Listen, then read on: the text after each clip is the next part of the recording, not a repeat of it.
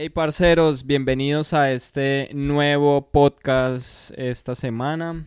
Eh, y bueno, pues como siempre hablando en general sobre Canadá, nuevas noticias, lo que ha pasado y bueno, hablando abiertamente un poco más, sin tanto afán de esos videos tan cortos, un poco más amplio, abiertamente sobre Canadá. ¿Cómo estás, Shirley? Muy bien, muy bien, Sebas, muy bien. ¿Tú cómo estás? ¿Cómo estuvo tu fin de semana? Excelente, excelente, porque eh, avanzan más los días y cada vez viene más cerca la primavera acá en Canadá. Y para los que estamos aquí y pasamos el invierno, eh, es el aliciente ya de ver al final del túnel la luz de que viene la primavera y vienen nuevas temperaturas y una nueva época otra vez de más vida, más actividades al exterior y bueno, viene el verano que el, el invierno no está mal y se adapta a uno, pero el verano siempre va a ser mejor. Claramente, las, las buenas temperaturas, las temperaturas por encima de 10 grados siempre van a ser mejor. Bueno, entonces el día de hoy tenemos varios temas que queremos tratar, entre esos pues el tema de, de que la gran mayoría de personas quieren eh, o vienen por el camino de los estudios, que es lo más común. Hicimos como una encuesta ahí en el canal de YouTube y preguntando cuál sería el camino que las personas iban a tomar, eh, si era digamos por, eh, por, el, por el estudio por el Express Entry, por mm, las provincias las del Atlántico ah, o, la, o el nuevo programa que es el de las ¿cómo es que se llama? El de las provincias del, no, territorios del norte. Y, y bueno, es otro programa piloto. Eh, y pues la gran mayoría escribió por estudios, ¿no? Entonces vamos a tratar ese tema. Vamos a tratar también el tema de los scam, de las estafas que, que hacen y que son muy comunes. Eh, sobre todo para los inmigrantes y es un común denominador de muchas personas que caen en estas estafas y mm, finalmente mm, vamos a dar el feliz ganador del sorteo de una mm, consultoría con Sandra Martínez, la consultora que nosotros recomendamos. Y este es el segundo sorteo para que se queden pendientes hasta el final del video que vamos a dar el feliz ganador aquí. O en este ganadora, ¿no? O ganadora en este, en este video. Muy bien. Comencemos entonces. Eh, migrar por la vida de estudios fue como la respuesta más alta dentro de la encuesta que, se hizo y creo que ha sido como la opción que la gran mayoría de personas ha escogido eh, en estos últimos cinco años, digámoslo así, porque se ha incrementado considerablemente la aplicación para visas em, por estudios. Sí. Entonces, ¿por qué crees que es eso, Sebastián? Bueno, pienso yo que... Mm, bueno, nosotros hicimos uno de nuestros primeros videos mm, y que fue bastante famoso ese video, tuvo bastantes vistas, eh, se llamaba eh, Migrar a Canadá rápido o lento. Y precisamente en ese momento era cuando se estaba dando el proceso de lanzar el nuevo plan de migración mm, de Canadá, que era el Express Entry, donde todo se pasaba online y creaban como una especie de embudo para que la gente pudiera aplicar online y se llamaba Express Entry o se llama actualmente Express Entry para que la gente pudiera hasta, hasta en seis meses bastante rápido tener su residencia permanente. Entonces, el que fuera un, un proceso rápido o lento, yo llamé al proceso rápido, es decir, desde nuestros países en Latinoamérica de manera rápida. Tú puedes pedir una visa de estudio que es bastante fácil de aplicar. Se aplica a una institución donde tú quieras estudiar y esas visas en, menos de tres meses ya la puedes tener. O sea, esas aplicaciones son bastante rápidas, eh, pero pues obviamente deben aplicar a la institución, que la institución les apruebe y con esa aprobación más los requisitos que pide Canadá pienso yo que en menos de tres meses ustedes podrían ya estar en Canadá con una visa de estudio. Entonces eso sería un proceso como digamos migrar de manera rápida.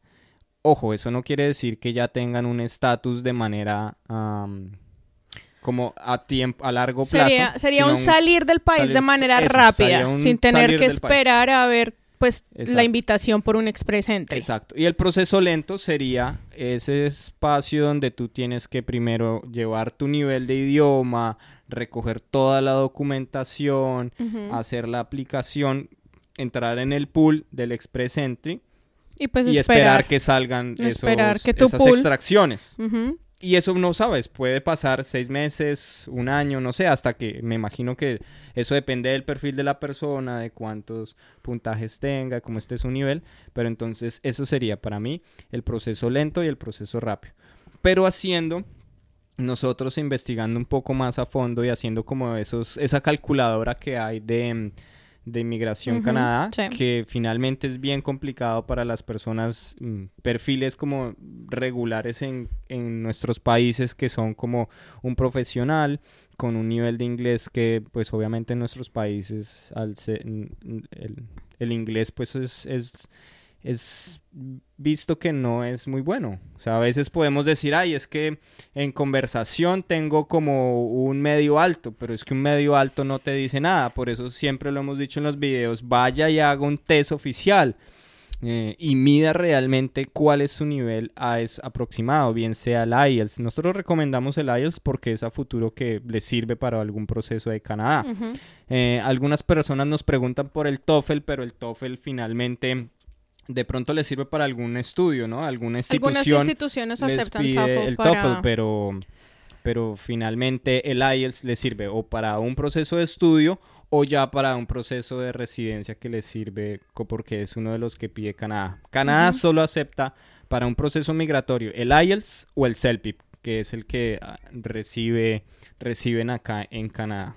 ¿Ok? Entonces en ese caso, pues ahí ya depende que la persona haga su, haga su test oficial y ya vas a ver cuál es su nivel. Pero eso de decir como que, ah, no, es medio alto, pero como que entiendo más de lo que hablo, pues está como muy incierto. Entonces, ya basado en que ustedes tengan un resultado de IELTS, pues usted, ustedes van a poder mm, pues hacer ese, ese, esa calculadora del IELTS, por ejemplo, y saber en qué puntaje mm, estarían, ya según su profesión, su edad, su experiencia eh, y su nivel de idioma.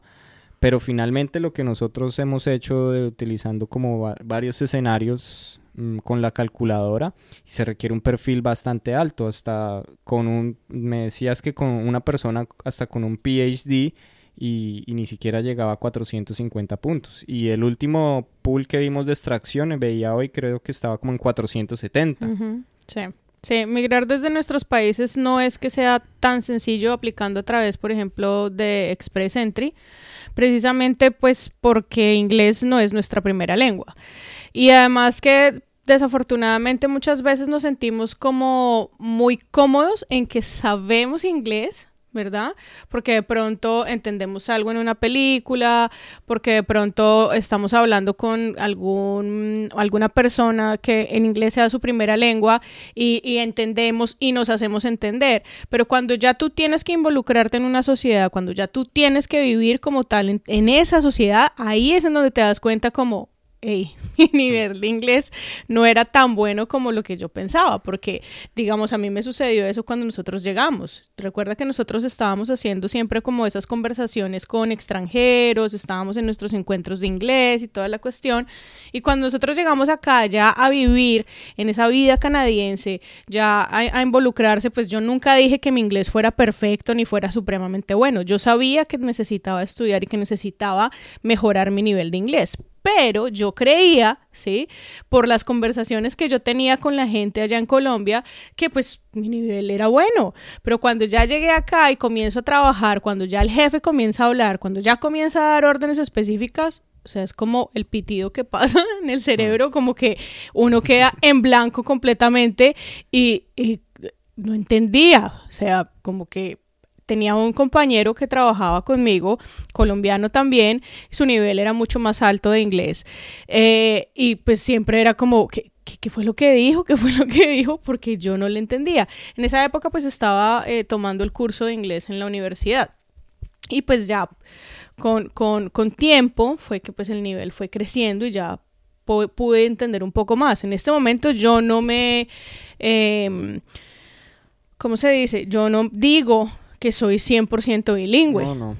Porque no lo soy. es muy No lo soy, sí, y más porque pues digamos que no seguimos en el proceso de la de, de seguirse educando uno en el inglés, en perfeccionar verdaderamente el inglés para uno decir que somos 100% bilingües.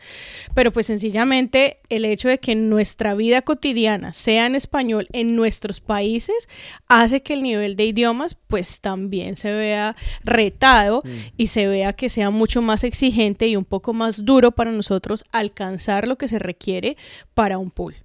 Bueno, para el tema ahí del inglés, eh, ya lo hemos recomendado en varios videos en nuestro canal del Desafío Noma. Es, em, hay varios, sobre todo canales de YouTube, donde de manera gratuita ustedes pueden ver profesores que les van a enseñar desde hasta desde el nivel cero a, a, a- a mejorar e ir subiendo su nivel de inglés, que eso es una gran ventaja hoy en día con el internet, ¿no? O sea, pues hay programas y cursos de inglés que son bastante costosos a, a nuestra moneda en los países en Latinoamérica, entonces pues aprovechar hoy lo que nos tiene de la tecnología, el internet y pues en YouTube ver todos esos canales de YouTube que te permiten eso. Entonces acá debajo del video les vamos a dejar eh, ese link a un video donde digo más o menos cuatro o cinco canales que yo recomiendo personalmente para, para que usted suba su nivel de, de inglés, que eso, eso es bastante importante. El primer punto. Y otro punto bastante es el tema del dinero. Sabemos que en este camino por los estudios es más costoso. Obvio, el, es un poco más rápido, como decíamos, puedes llegar mucho más rápido, dos, tres meses tú haces tu proceso de aplicar a una institución, te dan tu visa y en dos, tres meses llega rápido a Canadá. No, yo diría que el proceso dura un poquito más de dos o tres Bueno, meses.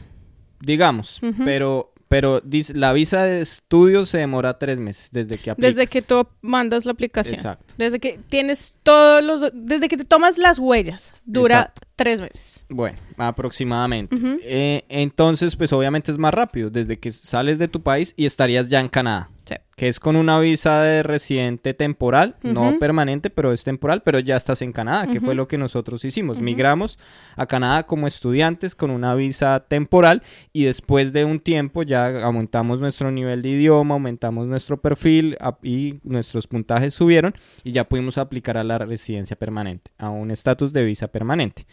Mm, pero entonces obviamente ese camino de los estudios es más costoso. Es más costoso, ¿no? Y pues pensar a los cambios de moneda en 20 25 mil, 30 mil, 35 mil dólares que puede ser para una familia de con dos hijos, por ejemplo, pues son cifras bastante altas, ¿no? Entonces, pues, ¿qué consejos les podríamos dar a esas personas que están en ese punto donde, pues, las finanzas y esos recursos demostrables, pues, son tan altos? Bueno, eh, una de las cuestiones y de las cosas es que muchos también vienen a estudiar inglés porque de pronto su nivel de idiomas no es lo suficientemente alto para entrar a un college. Ni siquiera ¿sí? alcanza para aplicar al, Entonces- al, al programa postgraduate. Exacto, sí, sencillamente no alcanza para, para aplicar al college. Pero entonces, desafortunadamente, muchas veces nos quedamos como, ay, yo ya me voy a ir a estudiar inglés, entonces pues lo- le dejamos de prestar atención estando en nuestros países a seguirlo practicando y a seguirlo estudiando. ¿Por qué hay que seguirlo estudiando? Porque sencillamente cuando tú llegas a Canadá, aquí te van a hacer en el college, independientemente de lo que tú creas que es tu nivel de inglés, te van a hacer un examen para realmente saber en qué nivel te van a colocar. Entonces, si nosotros dejamos a un lado ese inglés, ¿verdad? Eh, pueda que de pronto me pongan en un nivel 4 de 10 niveles que hay. ¿verdad? Entonces me queda todavía muchos más niveles que yo necesito avanzar. Mientras que si yo sigo practicando mi inglés por mi cuenta en mi país de origen, mientras yo llego a Canadá, ¿sí? Cuando yo haga el examen pueda que ya sea un nivel 6-7, lo que va a hacer que disminuya los tiempos que yo voy a tener que tomar clases y por ende pues me va a disminuir la cantidad de dinero que tengo que invertir porque cada semestre cuesta. Sí. ¿Sí? Entonces, esa es otra cosa que hay que pensar. Si vamos a tomar la vía de estudios, pero necesito hacer un curso de inglés antes, pues me pongo a estudiar por mi cuenta con toda todas las herramientas que hay en Internet para que no me toque estudiar tantos cursos en Canadá, pues que me toque pagar, ¿sí? Porque a nosotros, por ejemplo, cada semestre nos costó como 5 mil dólares. Eh, o más. Bueno, y hoy estamos hablando del 2014, 2015, entonces sí, hoy en día han subido. Eh, nivel de inglés, ¿no? No estamos hablando college, mm. estamos hablando únicamente de inglés. Y en esa época, pues nosotros digamos que quedamos en un nivel medianamente alto, pero de todas maneras teníamos que estudiar un año completo, ¿sí? Entonces ya por cada uno eran 10 mil dólares o más. Sí, que ya después, ese semestre que hicimos subió el nivel de inglés para que tú pudieras entrar al college y ya se hizo todo el cambio de permisos, y toda la cosa, por eso dejamos el inglés. Pero si hubiese sido como pathway, tomando el inglés como pathway, sí o sí nos habría tocado terminar el curso, mm. porque pues es lo que el college te exige. Sí. Ya. ¿Sí? Por eso en ese caso, y, y, viendo también la experiencia de nuestros amigos peruanos tienen también su canal de YouTube que lo, conversábamos, que ya llevan más o menos unos cuatro años también aproximadamente y se les ha también presentado obstáculos para su proceso como también se nos presentaron los obstáculos a nosotros. Y por eso entonces siempre les decimos a ustedes que que nos ven y que tienen también ese deseo de venir a Canadá, pues tomen eso como experiencia y asesórense a fondo con consultores de migración autorizados y reconocidos y, que sean, que tengan pues reviews buenos de, más personas eh, para que analicen su perfil y les diga cuál es el lugar, la provincia, según su perfil que les convenga más.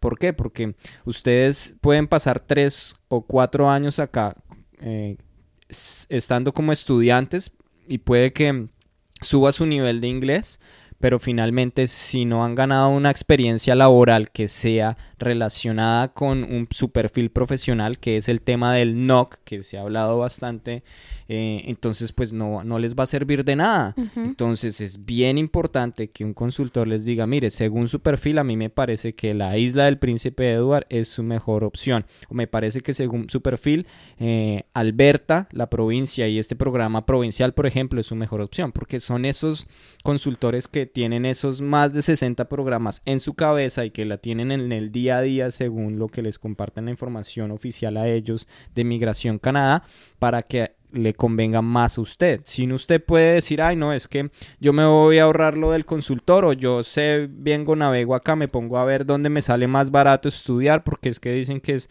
es muy barato estudiar en la isla del Príncipe Edward o no sé, por ejemplo, en Quebec te pagan supuestamente por estudiar Mm, eh, que hay muchos videos sobre eso, con esos títulos así que engañan a la gente mostrándoles que es la maravilla y después se dan cuenta que perdieron tres años, perdieron un montón de dinero y hasta les toca volverse a su país. Desafortunadamente es así. Entonces una de las cosas, entonces ya sabemos, es mantener nuestro nivel de idiomas, pues que suba para ahorrarnos costos acá si venimos por la vía del pathway, asesorarnos bien cuál es el camino correcto, porque la vía de los estudios no indica que ustedes van a obtener una residencia permanente. Y eso es algo que deben tener presente. O sea, la vida de los estudios es la manera en la que yo salgo de mi país para llegar a Canadá. Pero eso no quiere decir que tenga la residencia permanente. Ojo, hay muchos, desafortunadamente, hay muchos programas y muchas personas afuera ofreciendo el camino de los estudios para una residencia permanente, pero no es así y es donde ustedes tienen que leer bien y, e investigar cuáles son las provincias que realmente te van a decir, hey Sebastián, como tú estudiaste aquí, te voy a, te voy a invitar, ojo, porque te, eh, te estoy invitando a que apliques, ¿sí? Y dos, ¿qué tipo de estudio es el que aplica o el que me sirve para llegar a obtener esa invitación? Porque no todas las provincias lo hacen. En este momento yo no he leído muy bien cómo está Ontario, si lo siguen haciendo. En la época en la que nosotros llegamos, ellos daban... Eh, hacían la invitación a aplicar a la residencia permanente por estudios, pero únicamente si habías estudiado maestrías o doctorados en Ontario. Oh, ¿Ok? No se vale un college, no se vale un diplomado, no se vale un certificado, tenía que ser maestría, tenía que ser doctorado. Entonces, hay que tener muy presente eso, ¿sí? La vía de estudios es el camino para salir del país. Sí. Más no es el camino El que les va a garantizar la residencia permanente y eso es algo que ustedes deben tener muy presente. Entonces, el plan de migrar a Canadá es algo que desde mi punto de vista deben tener un plan A, B y C dentro de su plan de migrar a Canadá, ¿ok?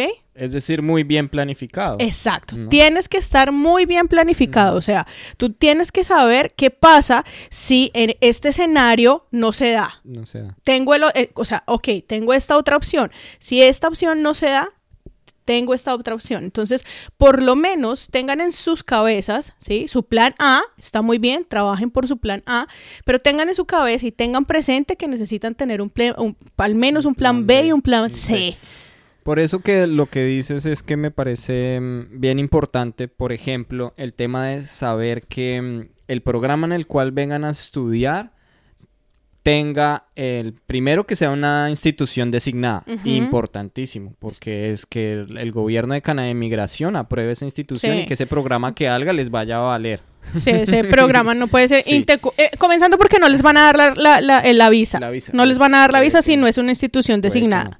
Eso. Y segundo, sea que después les den un, un permiso de estudio postgraduate, se llama. O sea, después de que se gradúan, tengan un permiso de trabajo, perdón, un permiso postgraduate work permit, se llama, un permiso de trabajo una vez se gradúen. ¿Eso qué? Con el ánimo de que, como plan B también, de que van ustedes aplicando, digamos, al programa de Express o algún programa de nominación provincial, por lo menos que su estatus les dé que terminan un programa, no sé, vienen y hacen un, un, certificate que dura dos años, pero se acabaron esos dos años y ustedes no contaron con que ese programa tenía un permiso de trabajo después de graduarse, pues es- a esos dos años, si usted no ha aplicado a, a la residencia, pues le toca devolverse. Mientras que si usted sabe que ese programa el que usted aplicó tiene el permiso de trabajo después de graduarse, pues le darían otros dos años. ¿no? Tiempo. O más tiempo. y Tiempo, ahí que van es lo que es necesitamos. tiempo. Ajá, Eso Tiempo es lo que se necesita. Saber que ustedes identifiquen bien que tenga ah, ese programa que están haciendo el permiso de postgraduate. Pero, ¿qué, qué sucede también? Que dicen que, que le pasó a unas personas conocidas, que como hay esos programas que son post, que dan ese permiso de trabajo postgraduate, son las instituciones que tengo entendido son son públicas, pero pueden ser un poco más caro. Es, los pagos pueden ser como más directos porque deben ser un solo pago, algo así es lo que yo entiendo bien. Y mientras que las instituciones privadas, pues les dan un poco más de flexibilidad a ser privadas de que venga, bueno, págueme por, no sé, tres cuotas o algo así. Son un poco más flexibles de pronto en las cuotas, entonces les permite de pronto ser un poco más barato. Y dicen, no, yo estudio donde me salga más barato, pero después se dan cuenta que cometieron el error por ahorrarse un poco de dinero y ese programa no tiene post eh, graduate work permit, o sea, no les daba. Entonces, No todas las instituciones privadas ofrecen el postgraduate. Hay Exacto. algunas que lo ofrecen, o sea, no podemos decir que todas las privadas Eso no lo ofrecen, no. visto, ¿no? Según nuestra Algunas- experiencia. Ojo, todo lo que hablamos aquí es basado solo en nuestra Su experiencia. experiencia, no anécdotas que nos han contado nuestros amigos que las han vivido. Pero entonces, a lo que voy es, las, las instituciones privadas tienen, no todas, tienen el Postgraduate Work Permit, ¿ok? Entonces, eso es lo que tienen que mirar. Ahí en la página que les dejamos, Sí. está la página de los designated. De las instituciones designadas. Ajá, las instituciones designadas, Designated Learning la Institutions, columna, y aparece el nombre de la, de la institución, el número, porque requiere tener un número que la, la garantiza como ser designada, y al final aparece la columna si ese college da Postgraduate Work Permit o no lo da. Mm.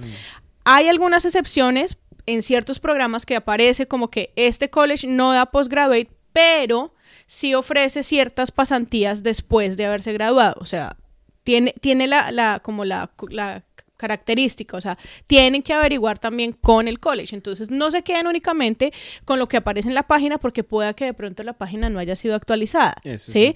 Entonces, ¿qué pasó? Digamos, con nuestros amigos, la particularidad que pasó fue que ellos cuando hicieron su aplicación, ¿sí?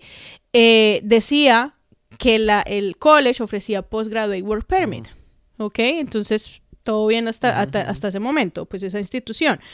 Y ya, pues cuando se acabó el curso y toda la cosa, pues ya no ofrecían Postgraduate Work Permit. Entonces, desafortunadamente no pueden mantener las condiciones que se les dieron al principio, ¿sí?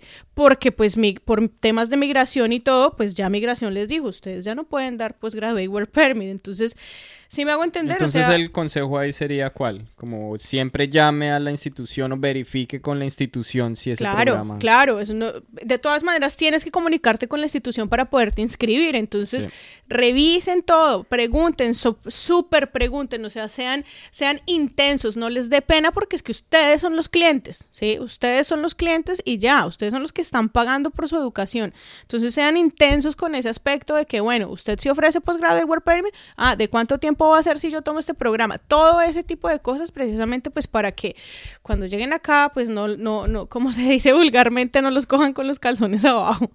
Porque, porque eso puede pasar. Lo que nos sucedió a nosotros.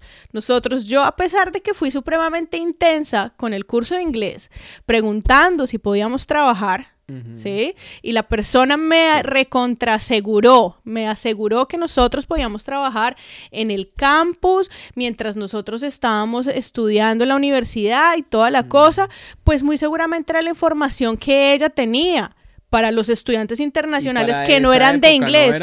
No, no, no. sí se podía. No, no, Que después cambió. Es que justo cuando nosotros íbamos a viajar fue que cambió. Sí, es que nosotros justo. Bueno, no. En fin, whatever. El caso es que yo pregunté, pregunté, pregunté y aún así cuando nosotros llegamos no pudimos trabajar. O sea, no se permitía trabajar. Nosotros fuimos a sacar el Social Insurance Number con nuestro permiso de estudio. Con permiso de estudio de idiomas. De ESL, English as a Second Language. Ojo, es diferente. Eh, eh, mm. Otros cursos, English as a Second Language.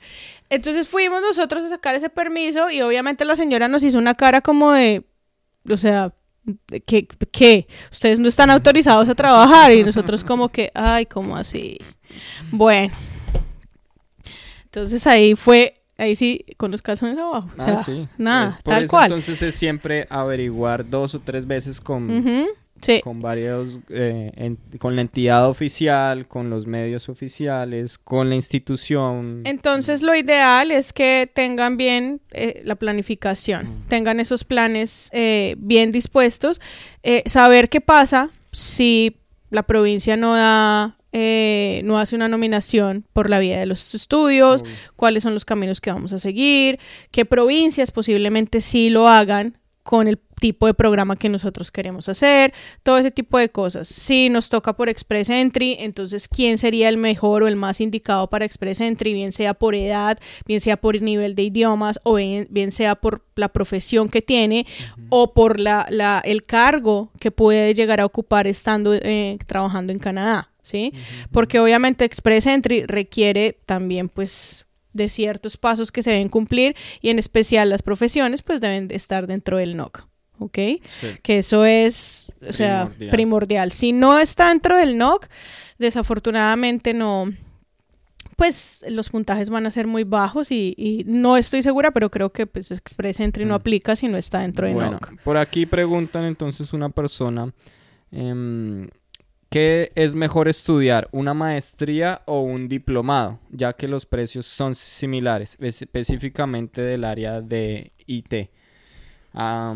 Maestría, por el tema de migración. Bueno, lo que pasa es que acá en Canadá los nombres de esos programas eh, de estudio son diferentes, ¿no? Acá se conocen como certificate, como diploma, entonces cambian un poco los, los nombres. Habría que ver según tu perfil cuál sería lo más adecuado, o sea que y también hacia el plan futuro, o sea, si tú solo quieres venir a estudiar, pues ven a estudiar lo que quieras. O sea, lo que según el programa y el título que quieras que después te sirva en tu país. Pero si después quieres aplicar a quedarte en Canadá y aplicar una residencia, lo mejor es ver esa estrategia que estábamos viendo, cuánto tiempo dura, porque si, si la maestría que vienes a hacer dura dos años eh, o, o, que estás comparando y el diplomado dura solo un año, entonces debes ver.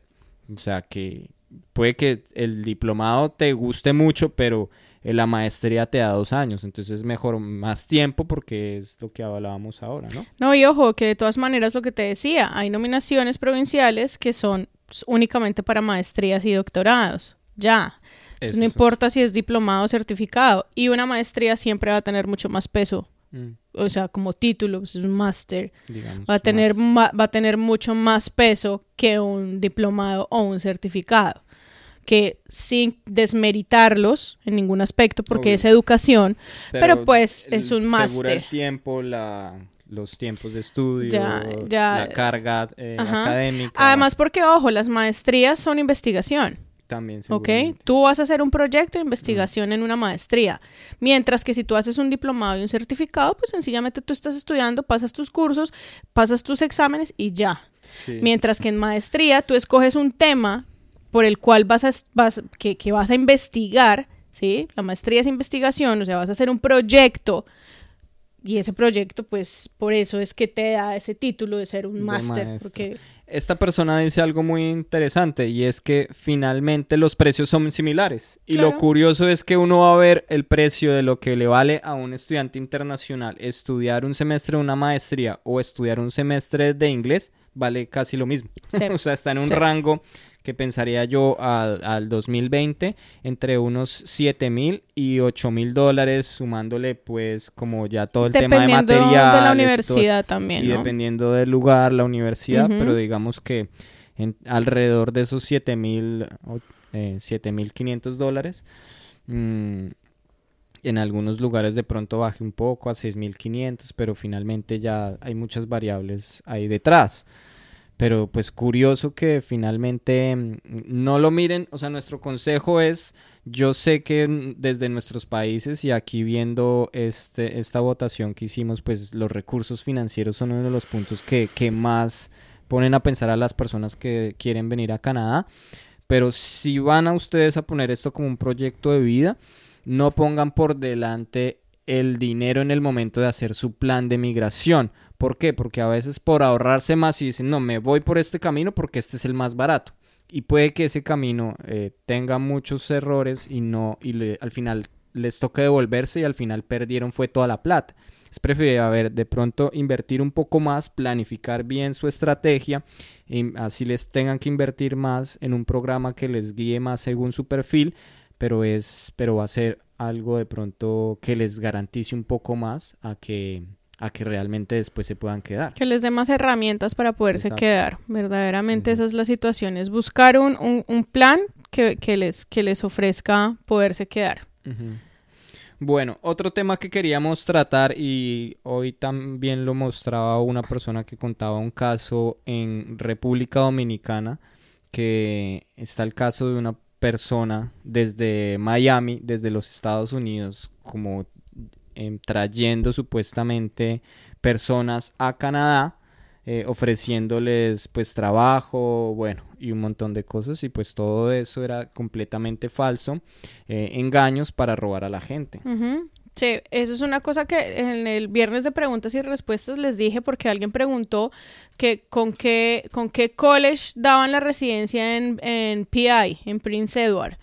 Ninguno. Ningún college en Canadá te va a garantizar residencia permanente. Si hay alguna persona que a ustedes les esté ofreciendo plan de venirse a Canadá con este college que se llama Tuki Tuki, no sé qué, y usted va a tener la residencia permanente después de estudiar ahí, no, vayan y búsquese otra institución porque ese no es. Nadie te va a ofrecer residencia permanente en Canadá, por es- o sea, en Sí, un college. por eh, ah, bueno, hay unos programas allá de las provincias del Atlántico, pero pues obviamente les piden unos requisitos. Pero no es el college Eh, como pero no tal, o sea, no college, es Sebastián y Shirley, ven, págame 10 mil Sí. dólares y estudia aquí un año y ya después vas a obtener la residencia. Es un programa co- como tú mismo lo has dicho. Ojo, y hay que tener mucho cuidado porque esas, esos estafadores utilizan hasta los logos oficiales de entidades de acá de Canadá, de instituciones o de Inmigración Canadá, logos y símbolos eh, oficiales de Canadá para hacerlo ver pues que son es legítimo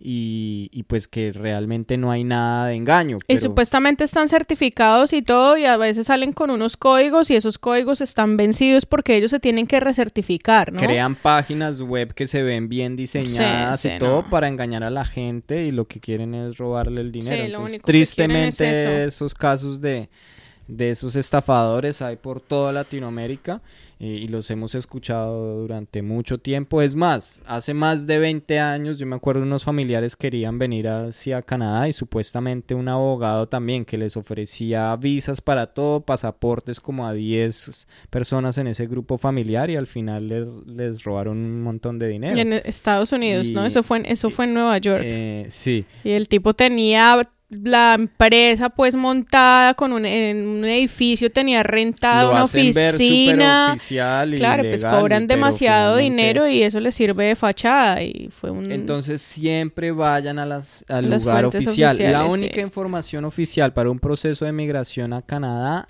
es la página web www.canadá.ca de resto no le crea a nadie. A un consultor oficial que esté autorizado pero primero, y siempre lo hemos dicho, garantice que el, primero el consultor muestre la cara. Por ahí me decían, ay, pero es que el consultor que yo mm, eh, con el que me asesoré no sale en videos y no muestra la cara, pero me fue súper bien. Yo, éxitos. Yo no, a, hoy, día de hoy, 2020, yo no me asesoraría por un consultor que no muestra la cara. Precisamente por eso. porque como muestran una página así súper espectacular con logos eh, y folletos y todo que se ve muy bien diseñado, pero lo que hacen es engañar. Una persona que muestra la cara no va a engañar a nadie, porque ya está poniendo la cara. Bueno. Tengo pues, mis dudas de esa teoría. Bueno, pero ya nos metemos en el mundo de la política, Tengo ¿no? Mis dudas. No, yo no estoy pensando en política. yo sí pienso en política. Bueno, pero, pero tengo mis dudas de esa teoría. Lo único es que ustedes se asesoren bien, busquen, busquen, lean reviews por todo lado. Ahora con el internet uno de verdad que puede, o sea, si uno si uno se deja estafar ahorita en esta época es porque a uno le dio pereza realmente buscar las cosas.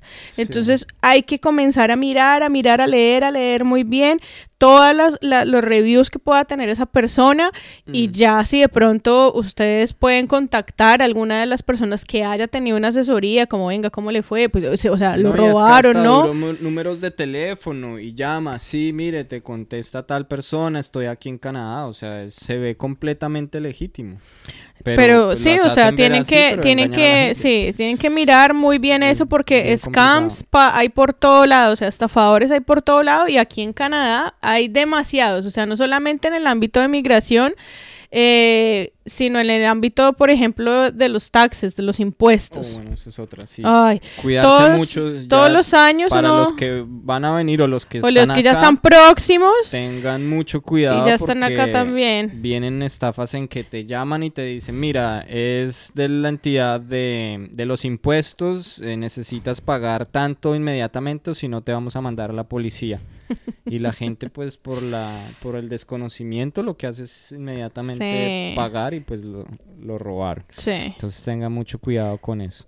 Eh, preguntan también acá ah, un tema sobre la jubilación en Canadá, que mm, por haber aportado 45 años en sus países, pues tienen derecho a jubilación. En Canadá también funciona así muy similar, que si tú trabajas pues por tu vida laboral, no sé si es la de 62 o 65, habría que confirmarlo, pero finalmente vas a tener algo que se llama el, el, CPP, que es el Canada Pension Plan o el, el, programa pensional de Canadá, y sí o sí ahí vas a poder ah, tener tus aportes de pensión, pero adicionalmente hay otros posibles temas de pensionales donde tú puedes hacer tu aporte voluntario, hay otro que eh, también son unos eh, mm, programas de retiro que van provinciales, que también te dan otros aportes. Hay otros, por ejemplo, por edad, por solo ser canadiense y haber vivido como 40 años después de los 18 años acá en Canadá o 50 años, algo así, también te van a dar un subsidio adicional que es como entre la tercera edad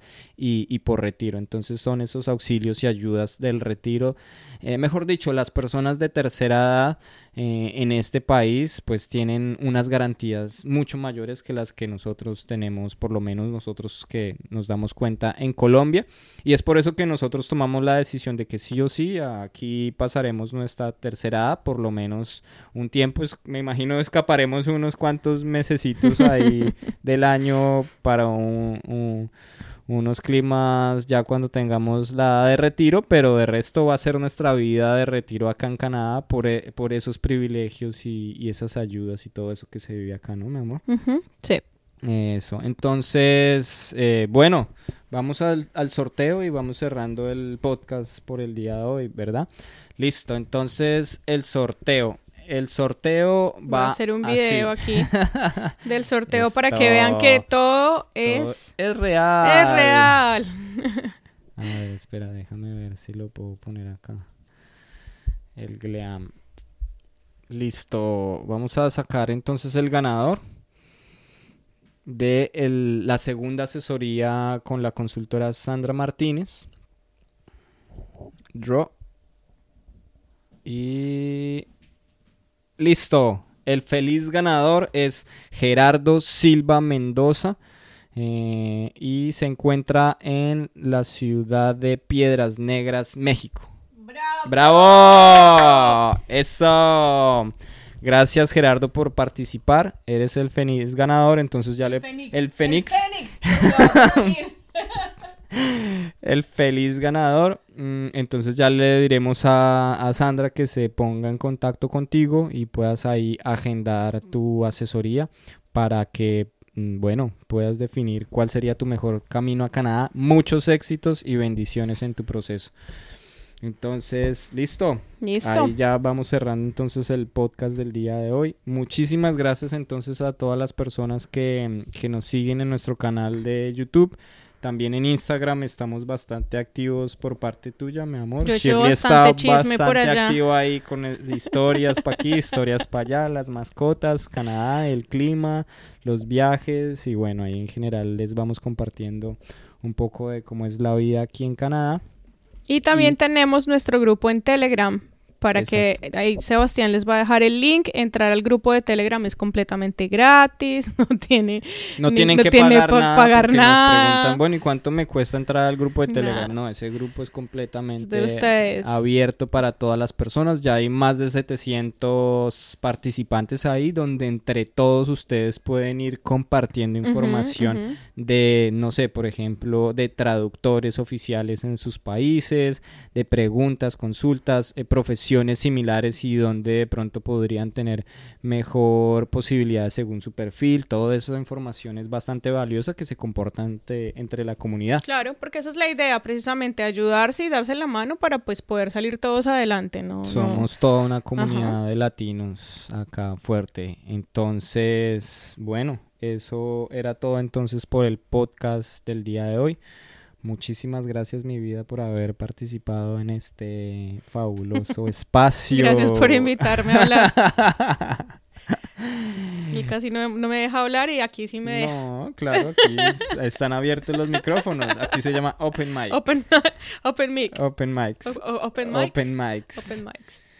Ok, entonces, bueno, eh, cualquier pregunta que tengan, entonces déjenla también aquí abajo de los comentarios. Nos gustaría saber em, qué opinan ustedes también de todo lo que hablamos el día de hoy, del tema de los estudios, del tema mm, de todos esos eh, estafadores y scam que existen. em, y bueno, Ajá. Y si han tenido de pronto alguna experiencia que quieran compartir con respecto a esos estafadores, pues también. denunciarlos, claro, denunciarlos No, pues hoy- que nos cuenten, ¿Y que nos cuenten, chisme. pa- obvio, que no, no, pues que nos cuenten para que otros no caigan. Exacto. Por ejemplo, hoy compartieron, hoy una persona me escribió un correo y me comentándome de ese caso de esta persona en República Dominicana, inmediatamente le dije, agrégate al grupo de Telegram y compártelo ahí para que todas esas, ese grupo de personas se enteren y vayan conociendo. La persona hasta tenía un audio y por lo menos reconocen la voz y ya, ya se va identificando.